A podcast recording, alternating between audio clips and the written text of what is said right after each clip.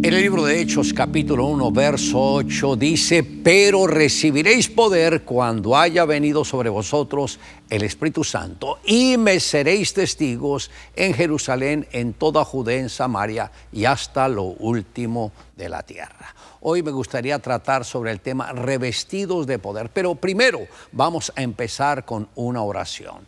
Padre, en este momento pedimos la bendición tuya sobre cada uno de tus hijos, que hoy tu mano sea puesta sobre ellos, que ellos entiendan el poder, la unción y la bendición que hay, Señor, en la relación contigo. Que el Espíritu Santo se revele a ellos y que puedan sentir que tú no solamente estás cerca de ellos, sino dentro de ellos. Gracias, Señor, por bendecirnos y ayudarnos. Es en Cristo Jesús. Amén y amén. Tremendo el texto donde el mismo Señor poco antes de ascender al cielo les habla a sus discípulos y les dice que se queden en Jerusalén hasta que sean investidos del poder de lo alto. El ministerio del Señor Jesús comenzó prácticamente desde su nacimiento, pero el mismo Señor tuvo que enfrentar la lucha, la oposición, la adversidad y luego tuvo que pasar por el sufrimiento, su muerte y su resurrección. Luego ascendió al cielo y se sentó a la diestra del Padre. Y poco antes de ascender al cielo, habla a sus discípulos y les dice, vean, quédense en Jerusalén. No vayan a hacer absolutamente nada en otras palabras, hasta que sean investidos del poder de lo alto. El Espíritu Santo vendría a ser la fuerza, lo que direccionaría, lo que entusiasmaría a cada uno de los apóstoles. Sin el Espíritu Santo prácticamente ellos estarían en un ministerio netamente humano. Pero al aceptar las palabras del mismo Señor, ellos ya entraron con toda su fuerza. Y vemos que la vida de los apóstoles entró prácticamente en otra dimensión. Por ejemplo, el apóstol Pedro, que negó al Señor Jesús cuando lo apresaron en tres ocasiones y él mismo estaba lleno de temores, lleno de angustias, llenos de complejos. Y cuando recibe el poder del Espíritu Santo, a él no le importó enfrentar lo que fuera. Se enfrentó ante los mismos que mataron al Señor Jesús. Y no le importaba morir porque ya tenía el poder del Espíritu Santo dentro de su vida. También el Señor les dijo a los discípulos, he aquí yo os enviaré la promesa de mi Padre sobre vosotros, pero quedaos vosotros en la ciudad de Jerusalén hasta que seáis investidos del poder de lo alto. Esto está en Lucas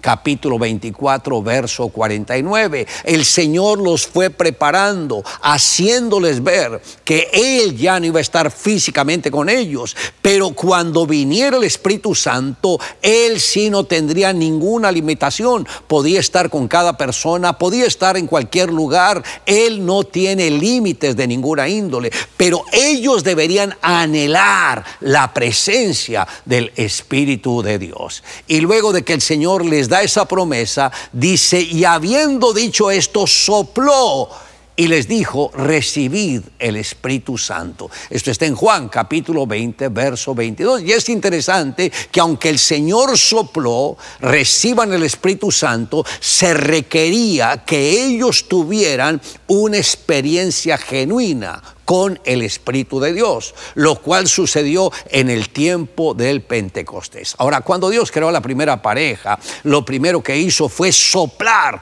aliento de vida el tiempo que Jesús estuvo caminando con los discípulos fue para ellos un tiempo de formación de su carácter y adquirieron el conocimiento acerca de Dios, pero necesitaban el Espíritu Santo, razón por la cual después de la resurrección el Señor sopla sobre ellos y les dice, recibid el Espíritu Santo Este fue un soplo de vida, un soplo de cambio con el cual el Señor estaba anticipándose a lo que iba a acontecer con ellos. Si Jesús, aun siendo Dios, necesitó al Espíritu Santo para caminar en este mundo, cuánto más nosotros en el libro de Hechos, en el capítulo 2, en el verso 33, mientras Pablo está en esa tremenda disertación que más de tres mil personas se convirtieron, dice, así que exaltado por la diestra de Dios y habiendo recibido del Padre, la promesa del Espíritu Santo ha derramado esto que vosotros veis y oís. Esto está en Hechos capítulo 2, verso 33 vemos que el Espíritu de Dios vino como esa gran promesa. El apóstol aprovechó prácticamente para conectar al pueblo de Israel con el Espíritu de Dios y como resultado de esa ministración fue que tres mil personas aceptan a Jesús. No solamente lo aceptan, se hacen bautizar y luego empiezan a unirse juntos en el templo y en las casas y continuamente engrandecían el nombre de Dios. Luego el apóstol Pablo en una de sus ministraciones les pregunta a los que se decían ser cristianos, ¿recibisteis el Espíritu Santo cuando creísteis?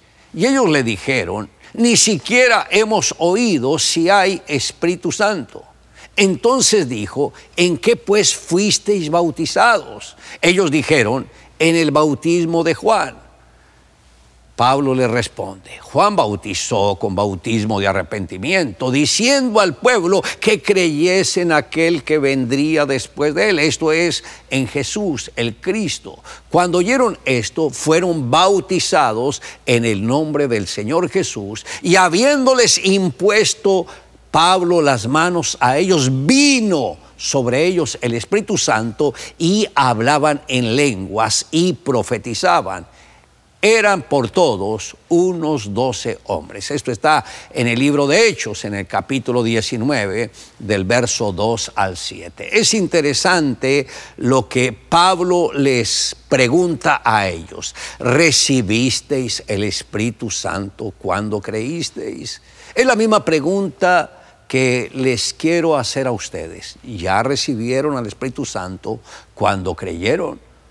Algunos pueden decir, bueno, yo creo que sí, bueno, yo no sé si, si Él está en mí, bueno, yo lo que hice fue creer. Pero la respuesta que dieron ellos fue, ni siquiera habíamos oído que había Espíritu Santo. Entonces ahí Pablo entendió que no fueron bautizados por un líder cristiano. ¿Cómo fue el bautismo de ustedes? Fue el bautismo de Juan el Bautista. Ah, les dice el apóstol, vean, el ministerio de Juan cumplió un propósito, que los judíos se arrepintieran para poderse conectar con Jesús. Pero ya que Jesús murió, resucitó, ascendió al cielo, Él envió el Espíritu Santo. Razón por la cual cuando se bautiza alguna persona, se bautiza en el nombre del Padre, del Hijo y del Espíritu Santo. No puede quedar fuera el Padre, no puede quedar fuera el Espíritu Santo. Porque podemos decir, no, yo solamente me quedo con Jesús. Recordemos que Dios nos hizo a su imagen y semejanza. Nosotros somos seres tripartitos, tenemos espíritu, alma y cuerpo. ¿Y por qué estas tres áreas? Porque Dios es Padre, Dios es Hijo y Dios es Espíritu Santo. Los tres forman el todo de Dios que recuerde que el nombre de Dios es Elohim y está en plural. Y cuando el apóstol se da cuenta de esto, les enseña, les orienta la importancia de que ellos se bauticen correctamente. Y lo hicieron y ahí todo dentro de ellos cambió. El apóstol Pablo en su carta a los Efesios, en el capítulo primero, los versos 13 y 14, enseña y dice, en él también vosotros, habiendo oído la palabra de verdad, el Evangelio de vuestra salvación, y habiendo creído en él, fuisteis sellados con el Espíritu Santo de la promesa, que es las arras de nuestra herencia, hasta la redención de la posesión adquirida para alabanza de su gloria. Cuando dice en Él, se refiere en Jesús, es que recibimos el Espíritu Santo, pero añade, el Espíritu Santo tiene, se viene a convertir en las arras de nuestra herencia. Cuando uno acepta a Jesús, también debe recibir el Espíritu de Dios. Recuerde que cuando Pablo estuvo en Éfeso y que ministró, la gente recibió el Espíritu Santo, pero la evidencia fue que ellos hablaron en lenguas. Algunos dirán, pero ¿por qué uno tiene que hablar en otras lenguas? Es muy sencillo. El apóstol Santiago, en el capítulo 3, habla de la lengua y llama la lengua como un fuego, como un mundo de maldad, algo indomable. Dice, todo se ha podido domar menos la lengua. Por eso hasta los caballos se les pone freno, pero la lengua muchas veces no tiene freno. Y el único que puede domar la lengua es el Espíritu de Dios. Cuando el Espíritu de Dios viera nuestras vidas, Él lo primero que controla es la lengua. Santiago dice, miren las grandes naves, esos grandes barcos que son tan inmensos, pero son guiados por un pequeño timón, por donde el que las gobierna quiere. Y cuando dice esto, de que son grandes naves, pero la controla un timón. Así es, el, así es la naturaleza del hombre. No importa el tamaño de la persona, pero quien lo gobierna él es la lengua. Pero ¿por qué algunos hablan correctamente, otros no? Es muy sencillo. Porque de la abundancia del corazón habla la boca. Lo que nosotros confesamos a través de palabras es el resultado de lo que hemos aceptado en nuestro corazón. Cuando nosotros hablamos palabras de queja, palabras negativas, cuando murmuramos, cuando criticamos, cuando renegamos, cuando maldecimos, ya se sabe que hay en ese corazón. Hay frustración, hay amargura, hay odio, hay rencor, hay venganza, uno sabe que ahí no está el Espíritu de Dios. ¿Cuántas personas que se dicen ser cristianas aún no fallan a servicio, pero en la casa se transforman, reniegan, maldicen, insultan, ofenden? Yo creo que Dios tiene que hacer algo en sus vidas para que ellos entiendan que hay algo fuera de orden. Yo creo que la mayoría de las personas ahora que están solos con los que decían ser su núcleo familiar, están aprendiendo a comunicarse. Si se ponen a pelear, se van a destrozar.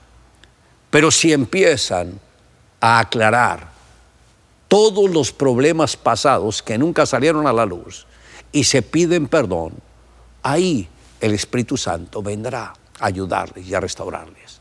En vez de que se amarguen, Pónganse de acuerdo, únanse. Confíen que Dios va a hacer la obra y que Él va a traer restauración. ¿Cuántos jóvenes fueron marcados por una experiencia sentimental que los afectó? Y la amargura todavía la tiene. Y tal vez dijeron algo. No vuelvo a confiar en nadie. Uno no puede creer en nadie. Mire cómo nos pagan. ¿Eso qué significa? que su propia lengua lo está gobernando de una manera incorrecta. Porque ya usted está dando un decreto a su propia vida. Ya está diciendo que no puede confiar en ninguna persona. ¿Qué tiene que hacer?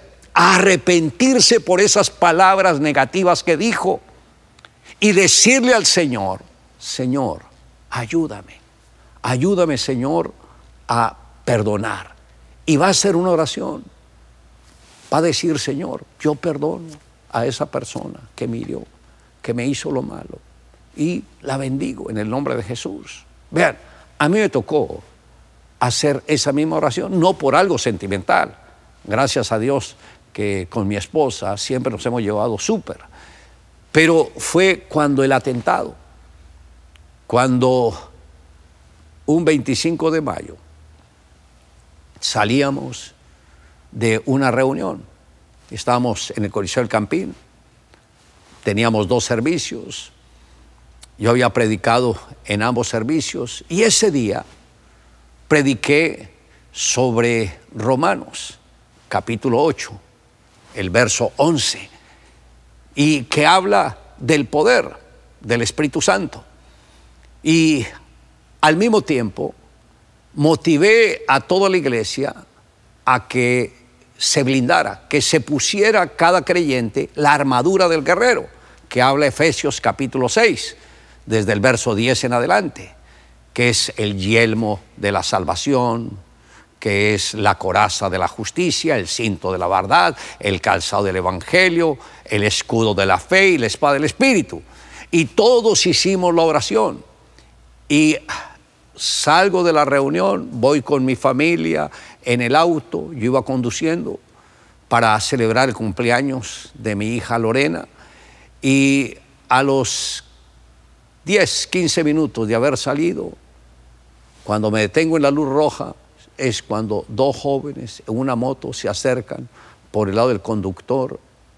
Y cuando yo me volteé a ver si querían algo, hasta ahí supe, porque empecé a recibir disparos a una corta distancia. Cinco balas entraron en mi cuerpo, una que rozó el cráneo, la otra entró por la parte izquierda del cuello y salió por el lado derecho. Dos más entraron en el pecho. Y la quinta, que iba para el corazón, pegó en el reloj y el metal desvió la bala. Mi esposa recibió un disparo que le atravesó el brazo izquierdo, iba directo al corazón, pero se desvió y quedó a dos milímetros del corazón. Los dos pudimos haber muerto ese día.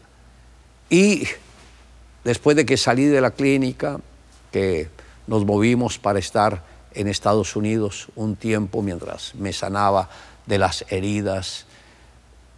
Y llegó un momento en que le dije al Señor, Señor, algo me pasó. No me puedo conectar contigo como antes. No sé qué me sucedió pero ayúdame, yo quiero volver a sentir tu gozo, como siempre lo he tenido, por favor, ayúdame, Señor. Y el Señor lo que me dijo fue, ¿has podido perdonar a los que te quisieron quitar la vida? Y yo le dije, no, Señor, no, no, no, los he podido perdonar. ¿Será que los puedes perdonar? Y yo entiendo muy bien que una sugerencia de Dios es una orden.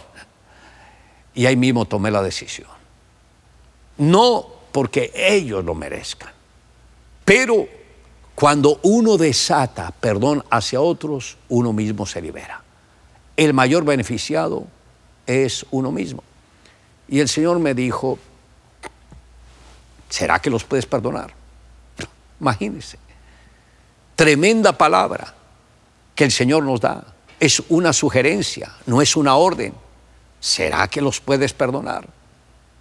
yo tomé la decisión y dije, Señor, hoy tomo la decisión de perdonar a los que me quisieron quitar la vida, autores intelectuales y materiales.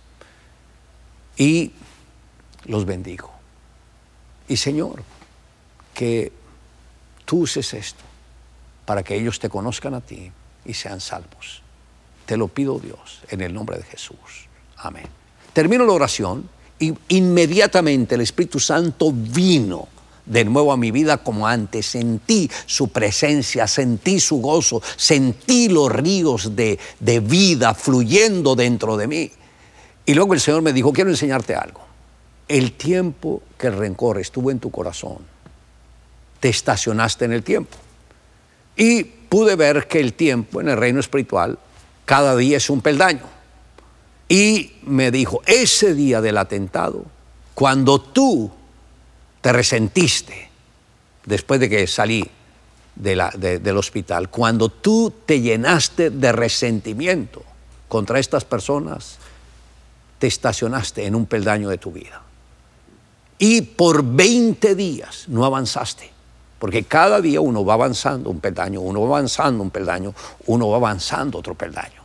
Pero ese día me estacioné y me dijo, en el caso tuyo fueron 20 días, pero ¿qué de aquellos que no llevan 20 días, sino un año, o cinco, o 10, 20, 30, 40 más años, con una herida del pasado?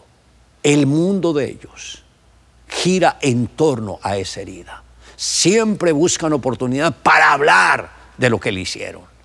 Siempre recuerdan y lloran, tienen la amargura en su corazón, pero cuando se perdona, salen de ese peldaño y continúa la vida.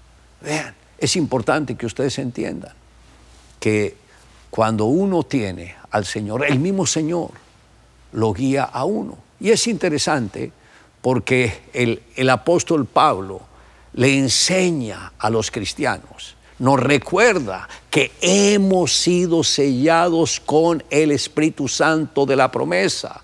Es decir, aceptar a Cristo implica un paso de fe. Pero recibir al Espíritu Santo es recibir el sello de la promesa que nos garantiza que somos hijos de Dios son las arras que Dios nos entregó como evidencia de que somos redimidos por la sangre de Jesús para la alabanza y la gloria de su nombre.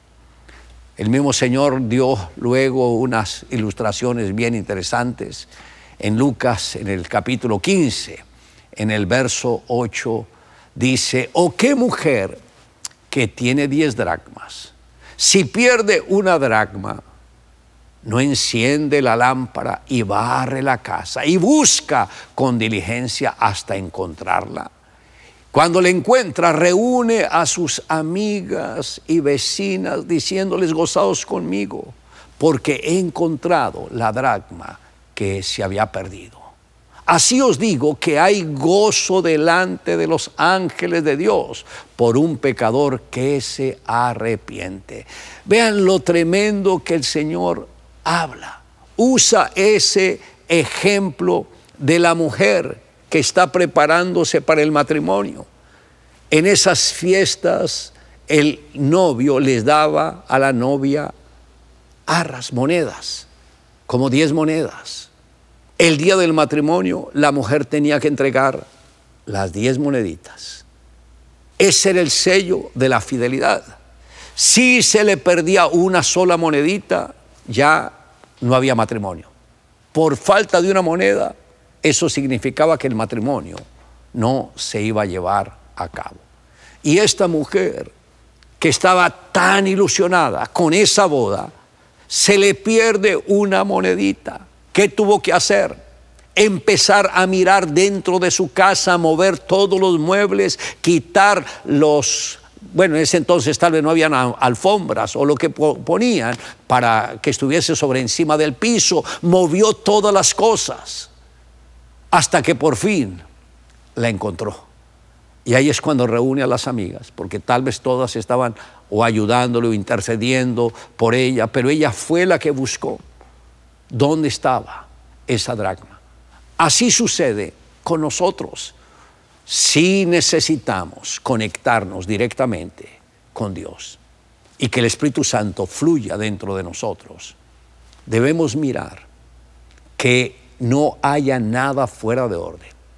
Uno tiene que hacer una introspección de su vida, porque a veces las personas piensan que están bien, pero pecan con sus palabras, fallan con sus pensamientos, también ofenden a otros con sus ademanes. Hay algo que les está impidiendo que se relacionen con Dios. Pero cuando empiezan a buscar, y eso es lo que, que por lo general nosotros tratamos de hacer en los retiros de tres días, que llamamos encuentros, que las personas empiecen a escudriñar sus vidas. Pero luego tenemos otro que se llaman reencuentros, que es cuando las personas superaron una área y luego tienen que entrar a escudriñar otra área aún más profunda y que muchas veces hay ataduras que son el resultado de maldiciones ancestrales. Y por ese motivo uno tiene que estar trabajando en todo esto. Ahora, Dios nos da su Espíritu Santo como arras de nuestra herencia. Y las diez monedas significan la plenitud del Espíritu Santo en nuestras vidas. Una pequeña indiscreción de nuestra parte puede hacer que el Espíritu Santo se apague y la relación con Dios se deteriore. Por esta razón, cada creyente debe permitir que se encienda la lámpara de la palabra para que escudriñe aún lo oculto del corazón. Barrer o limpiar cada aspecto o situación que identifique como estorbo de su vida cristiana buscar con diligencia que el Espíritu Santo llene cada vacío que tenga en su vida y testificar a otros con gozo acerca de lo que Cristo ha hecho en su vida. Además, se requiere limpieza de corazón. El mismo Señor dijo, y nadie echa vino nuevo en odres viejos. De otra manera, el vino nuevo se romperá y los odres se derramarán y también los odres se perderán. Mas el vino nuevo en odres nuevos se ha de echar y lo uno y lo otro se conservan. Y ninguno que beba del añejo quiere luego el nuevo porque dice el añejo es mejor. Ahora, ¿cuál es ese vino añejo? Es lo más antiguo que existe, el Espíritu Santo. El mismo Espíritu que acompañó a Jesús, que se movía en las aguas antes de que Dios creara los cielos y la tierra. Cuando el Espíritu se estaba moviendo, el mismo Espíritu activó la unción en Jesús, el verbo de Dios, y fue cuando Él empezó a dar los decretos de toda la creación. Ahora, al aceptar a Jesús, no podemos dejar fuera el Espíritu Santo. Tenemos que invitar al Espíritu Santo que Él venga a nosotros. El mismo Espíritu va a traer la palabra de Él a nuestros corazones y podemos nosotros proclamar todo lo que Dios ha puesto en nuestras vidas. Ahora, querido discípulo, querido amigo, es importante que hoy haga un alto en el camino y que confiese lo que hay en su corazón que sabe que no le ha agradado a Dios. El mismo Señor también extiende sus brazos y Él les invita y dice, venid a mí, todos los que estáis trabajados y cargados, y yo os haré descansar. Que esa carga que ustedes tienen, hoy se liberen de ella y vuelvan a Jesús con todo el corazón para que el mismo Señor les bendiga y les ayude en todo. Permítame elevar una oración por ustedes. Hoy me gustaría orar por aquellos que saben que han pecado y que van a entregar su corazón a Jesús, que van a reconciliarse con Él y van a dejar que el mismo Señor tome control de sus vidas. Puede repetir conmigo, Señor Jesús, hoy reconozco que soy pecador me arrepiento de todo lo malo que he hecho. Hoy renuncio a mi vida de pecado. Acepto que tú llevaste toda mi maldición en la cruz del Calvario. Acepto que el precio de mis delitos tú los pagaste en la cruz. Recibo la medicina tuya, esa sangre que vertiste por mí. Acepto que la sangre de Jesús me limpia de todo pecado y de toda maldad. Gracias Señor. Amén.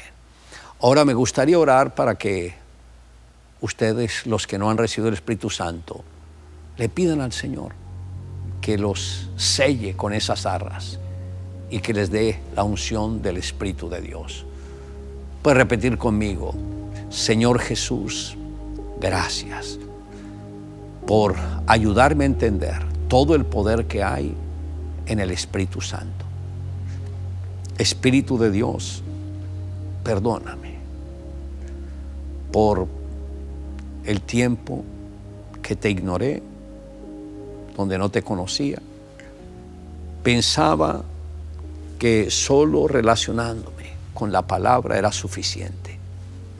Hoy Espíritu Santo, pido que entres en mi vida, que aceptes este cuerpo como tu templo.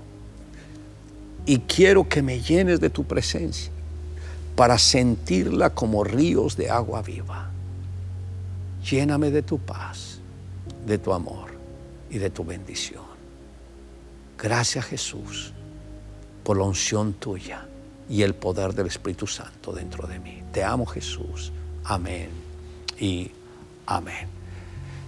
Y también me gustaría orar por aquellos que están enfermos, que tienen alguna necesidad. Nuestro Dios es un Dios de milagros y vamos a pedir que la mano del Señor esté puesta en sus vidas o en la de algún familiar que tiene necesidad. Padre, con la autoridad que tú me has dado, aplico la sangre del cuerpo llagado de Jesús sobre todas estas personas que están enfermas. Que sea tu mano sobre ellos rompiendo cadenas, rompiendo ataduras y enviando bendición de una manera sobreabundante en ellos. Yo los bendigo en el nombre de Jesús. Gracias Señor. Amén y amén.